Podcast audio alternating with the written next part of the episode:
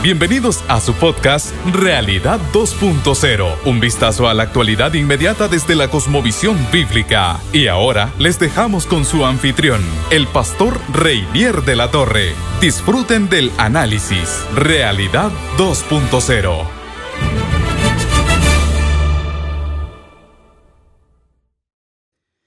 Sí, qué alegría, qué bendición, qué placer que usted esté con nosotros una vez más en un episodio del su podcast Realidad 2.0.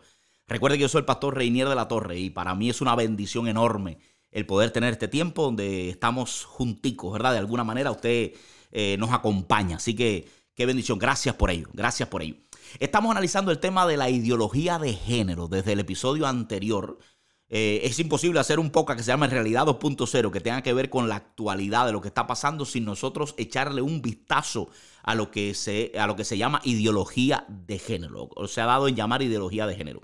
En el episodio anterior, usted recuerda que estábamos haciendo una especie de, pregunta, ¿existe en realidad la, ideología de género? Porque muchas de, las personas que soportan o, eh, ¿cómo decir?, propagan sus ideas, tiene una primera línea de defensa, que es que no existe tal cosa, que eso es un invento de algunas personas que quieren criticar y demás y demás, pero damos algunas razones que yo espero que por lo menos nos hayan hecho pensar un poquito y usted le haya hecho meditar un poquito acerca del tema. Hoy le propongo hablar un poquito acerca de dónde sale, de dónde sale esto, ¿verdad? Porque eh, siempre es bueno ver eh, detrás de bambalinas qué es lo que produce las discusiones que están generándose en nuestro alrededor. Ninguna de esas cosas sale de la nada. Ninguna de esas, ninguna de las grandes discusiones, polémicas, corrientes de pensamiento, ideas que, que, influyen grandemente en, una época, surgen de la nada. Todas tienen una, eh, una contraparte, todos tienen, como decir, un trasfondo, quería decir. Todas tienen un trasfondo, se van formando poco a poco. Cuando uno sigue la línea de lo que es la ideología de género, eh, uno se da cuenta, como, se ha dicho, que la, ideología de género no es más que la aplicación al área de la sexualidad humana de la antropología más materialista. Mire qué interesante. Es la aplicación al área de la sexualidad humana de la antropología más materialista. Por tanto, eh, vamos a, desmenuzar un poquito esto, vamos a tratar de entenderlo un poquito mejor. Tenemos que ir un poco atrás, atrás a ver qué cosa es entonces la antropología más materialista. Y si empezamos al principio, tendríamos que empezar hablando de cosmovisión, que fue una de las cosas que, que nos eh, ocupó en los primeros episodios o en los primeros capítulos ¿verdad? De, este, de este podcast. Usted recuerda que hablamos de que hay una diferencia enorme, enorme entre las dos grandes cosmovisiones que reúnen a la mayoría de la gente en este mundo, ¿verdad? La cosmovisión teocéntrica, la cosmovisión antropocéntrica. Si usted cree que Dios existe, que Dios es real, si usted parte de la premisa de un ser superior que ha creado y por tanto ha dado eh, definición, diseño, propósito a todas las cosas, entonces en su concepción del mundo, esa idea, por supuesto que está en el centro. Dios es el originador el definidor de todas las cosas. Para conocer la realidad objetiva, usted tiene que ir fuera de usted. Porque la realidad objetiva eh, existe fuera de usted, independientemente de usted, sin conexión con su subjetividad. No importa lo que yo piense, sienta, quiera, me interese, la realidad es lo que es, porque no depende de mí, depende de Dios que la crea que le da sentido, que le da diseño, que le da identidad. Y por tanto yo no la creo, no la defino, yo solamente la descubro, ¿verdad? Y ahí está la verdad. La verdad es objetiva, no subjetiva, no depende de mí. Depende de lo que Dios hizo, de lo que Dios creó, de lo que Dios instituyó. Es objetiva para mí y para toda persona entonces, ¿verdad? Pero si yo creo lo contrario, si yo creo que Dios no existe, si yo creo que por supuesto eh, eh, Dios es una invención, y yo estoy convencido de que, de que no hay nadie que haya definido la realidad, pues la realidad, su definición depende de mí. No hay ninguna verdad objetiva fuera de, las personas, toda la verdad está dentro de la persona, es lo que, lo que yo defina, lo que yo quiera, lo que yo sienta, lo que me guste, lo que se acomode a mis propios intereses y es mi verdad. Por tanto, yo tengo la mía, usted tiene la suya, aquel tiene la suya, todo el mundo tiene la suya y no existe una verdad objetiva, existen millones de verdad objetiva, tantas como seres humanos existan en este mundo, ¿verdad? De ahí parte esta idea de la, de la ideología de género. Ese, es, ese, esa es la simiente, mi hermano. Esa es la simiente. Después, por supuesto, eh, apareció eh, sobre la base, montada sobre la base de ese sistema de pensamiento, apareció el naturalismo, el naturalismo que vino a dar como una explicación científica, una supuesta explicación científica de que por qué podemos tener ese sistema de pensamiento antropocéntrico, o sea, centrado en nosotros, definidores nosotros de la realidad, definidores nosotros de la verdad.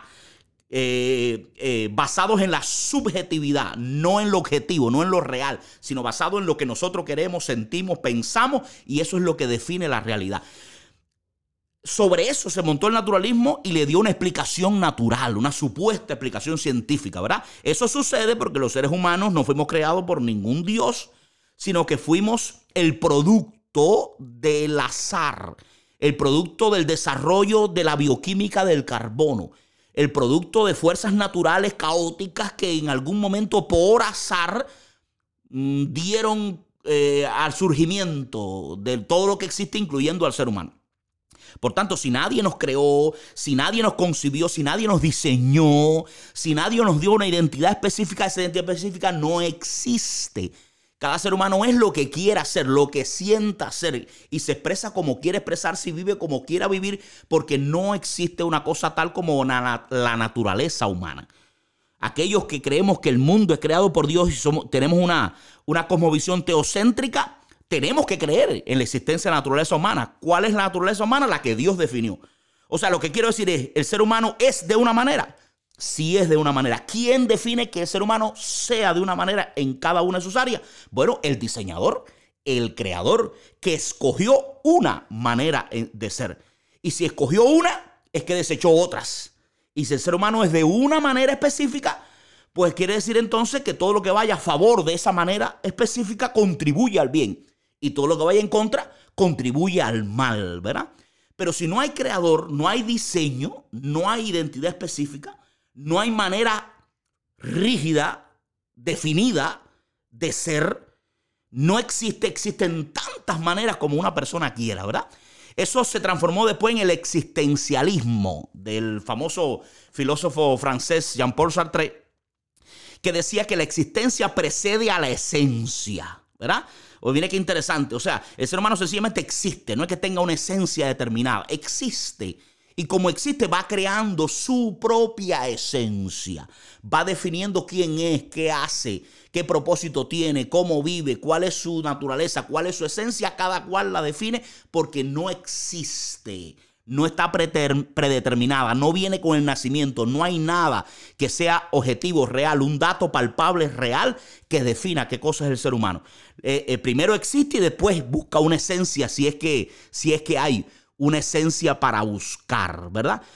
Esa manera de pensar, esa manera de concebir el mundo y específicamente de concebir al ser humano es esa antropología materialista de la que le hablo, una antropología humanista, antropocéntrica, materialista, ¿verdad? Que echa fuera, por supuesto, todo diseñador y diseño, obviamente. Echa fuera el diseñador y por tanto echa fuera, echa fuera el diseño. Eso sí se aplica al área de la sexualidad humana, por supuesto, que trae como consecuencia lo que nosotros hoy conocemos como ideología de género.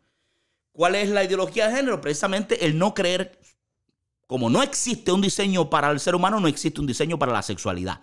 Nada viene definido de por sí. Lo que una persona trae cuando nace no define, no importa, no cambia, no dice nada, no aporta nada, no hay que tenerlo en cuenta, no importa si esa persona viene de una manera o de otra, si tiene eh, genitales de una manera o de otra, no importa características ni físicas, ni biológicas, ni anatómicas, ni fisiológicas, nada de eso define el comportamiento, la actitud, el estilo de vida, la expresión, la sexualidad, la manera de vivir de esa persona, no tiene, no está anclado en ningún dato biológico, no está anclado en nada que sea físico, anatómico Está claro todo en cultura. Recuerde que dijimos que la ideología de género es, la, es el intentar explicar explicar la sexualidad humana basándolo solo en la cultura y nada en lo biológico. No hay nada biológico que defina sexo. No hay nada biológico que defina sexualidad. No hay nada biológico que defina estilo de vida. Todo es cultural. Todo es cultural. Por eso es que las teóricas, porque casi son mujeres, ¿verdad? Del feminismo, por supuesto, y la ideología de género han llegado a conclusiones bien, bien interesantes, bien interesantes, como por ejemplo, le comparto un par de ellas. Judith Butler, una de las famosas feministas eh, teóricas, ¿verdad? Que ha dado sentido a todo este movimiento. Eh, tiene una frase muy popular que dice, el sexo siempre fue género. Interesante, ¿verdad? El sexo siempre fue género. Eso es lo que está diciendo. Lo que está diciendo es que lo que nosotros conocemos como sexo, hombre y mujer, realmente eso nunca vino así, nunca estuvo escrito en ningún lado nunca ha sido definido, nunca fue una cosa incambiable, establecida, rígida, fija, anclada en la verdad, anclada en la objetividad, anclada en la, en la biología, anclada en la anatomía. No, sino una, un, un constructo cultural, ha sido una construcción cultural. Somos los seres humanos los que hemos construido el, el, el, concepto de mujer y el concepto de hombre. Y hemos dicho, a usted la vamos a tratar como mujer, a usted como hombre, pero no hay nada, no hay nada que haya venido definido desde el punto de vista biológico. Por eso es que Judy Butler dice más adelante se puede ser mujer con un cuerpo de varón o con un cuerpo femenino. Y se puede ser hombre con un cuerpo de mujer y con un cuerpo masculino. Porque el cuerpo no importa a la hora de definir qué cosa es usted. Lo que importa son eh, lo, que, lo que importaba o lo que importa en las personas que son antropocéntricas. O sea, mi subjetividad, lo que yo siento. Recuerden, mi verdad está dentro de mí, no está fuera de mí, no está definida más allá de mi voluntad. La defino yo con mi criterio. Por tanto, si yo defino, yo defino con mi criterio, no importa cómo, ya, yo haya nacido. No importa si haya nacido con, con genitales que la, la cultura ha dicho que pertenecen a los hombres. No, no, no. Yo soy hombre si quiero, mujer si quiero De tal manera que se puede ser mujer en cuerpo de hombre o en cuerpo de mujer, se puede ser hombre en cuerpo de hombre o en cuerpo de mujer, o se puede ser cualquiera otra cosa. Cualquiera otra cosa, porque si el dato biológico no, no dice nada y no hay naturaleza humana definida y no hay nada que venga dado con el nacimiento y no hay nada que esté anclado a la biología, eso significa que al nacer no somos nada. Somos una tabla rasa, somos un papel en blanco en el que usted puede empezar a escribir su naturaleza y a definir quién es usted. Por tanto, puede ser hombre, mujer o cualquier otra variedad, cualquier otra variedad que exista. Por eso es que están apareciendo cada día más variedad. Hasta hace un tiempo eh, eh, leí en algún lugar que Facebook tenía unas 50 eh, opciones para determinar el género de una persona. O sea que originalmente todos hemos sabido que somos dos, hombre y mujer. Ahora hay como 50, pero no. En otros, otros llevan la cuenta 100, otros a mucho más de 100. Porque es que ya usted no tiene sexualidad, ahora usted tiene orientación afectivo-sexual.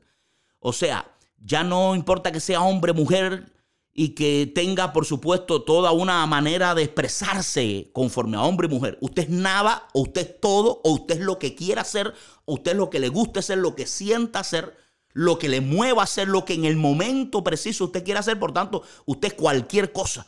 Puede ser hombre, mujer, puede ser ni hombre ni mujer, puede ser eh, bisexual, puede ser asexual también, puede ser no binario, o sea que no es ni una ni la cosa ni la otra y al final tantas cosas que usted se nos confunde en la cabeza y, no sabemos bien la diferencia entre una y otra. O sea, y usted puede ser un montón de cosas más. Un montón de cosas más hasta llegar a ciento y pico. Y yo creo que la, la lista seguirá andando porque entonces existirán tantos géneros como sentimientos individuales tenga una persona. Esa es la ideología de género. En materia de sexualidad, nadie le puede decir a otra persona qué es. Lo que una persona es desde el punto de vista sexual es lo que esa persona y solo esa persona sienta y quiera hacer. Por tanto, esa persona usa su imaginación, su deseo, lo que le da placer, lo que le gusta hacer para definir su identidad. Y dice, esto soy yo. Y todo lo que venga de afuera, tratando de definir desde afuera lo que es una persona, pues es interpretado entonces como un ataque personal a la libertad de ese individuo que tiene la libertad valga la redundancia, de definirse a sí mismo en lo que es y no de recibir ninguna definición de nadie, ni de ningún creador, ni de absolutamente ninguna otra fuente. Soy lo que yo quiero que ser. Eh, qué interesante, ¿verdad? Esa es la ideología de género. Esa es la ideología de género. Por eso, otra de las, de las grandes teóricas del movimiento, como Simón de Beauvoir, que, dicho sea de paso, compañera de vida de Sartre, ¿verdad? El filósofo existencialista, decía: no se nace mujer, llega una a serlo. Es la, es la misma idea. Es la misma idea, ¿verdad? Eh, eso era un mensaje directamente a las mujeres, por supuesto. Y te está diciendo: eso que tú vives como mujer, ¿verdad? Eso que tú vives como mujer y te expresas como mujer y hablas como mujer y te vistes como mujer y, decides como mujer y, sencillamente te expresas como mujer. Es una trampa. No tiene que ver con lo que tú eres. No naciste así. No tiene que ver con tu sexo. No tiene que ver con tu ADN. No tiene que ver con, con que sea X, XY o XX. No tiene que ver con nada. Tiene que ver con que te han impuesto. Has llegado a hacerlo. Te han construido te, convencieron de que debías ser esto y vivir así. ¿Y quiénes te, convencieron? Bueno, los hombres te convencieron, por supuesto para su propio beneficio, ¿verdad? Y eso lo vamos a ver más adelante en otro episodio, eh, otras cosas que hay detrás de esta ideología de género, por supuesto, para sustentarla y para darle camino, ¿no? Para que, para que avance en la, en la, en la sociedad. Así que eh, esa es la idea, ese, es el sentir, ese es el sentir. Tú llegaste a hacerlo. Eh, en su libro El segundo sexo, Simón de Beauvoir decía eh, que su tesis central, la tesis central de la autora era demostrar que el concepto de mujer es un concepto socialmente construido, es decir, está carente de esencia, es artificial. Siempre ha sido inventado, siempre ha sido generado.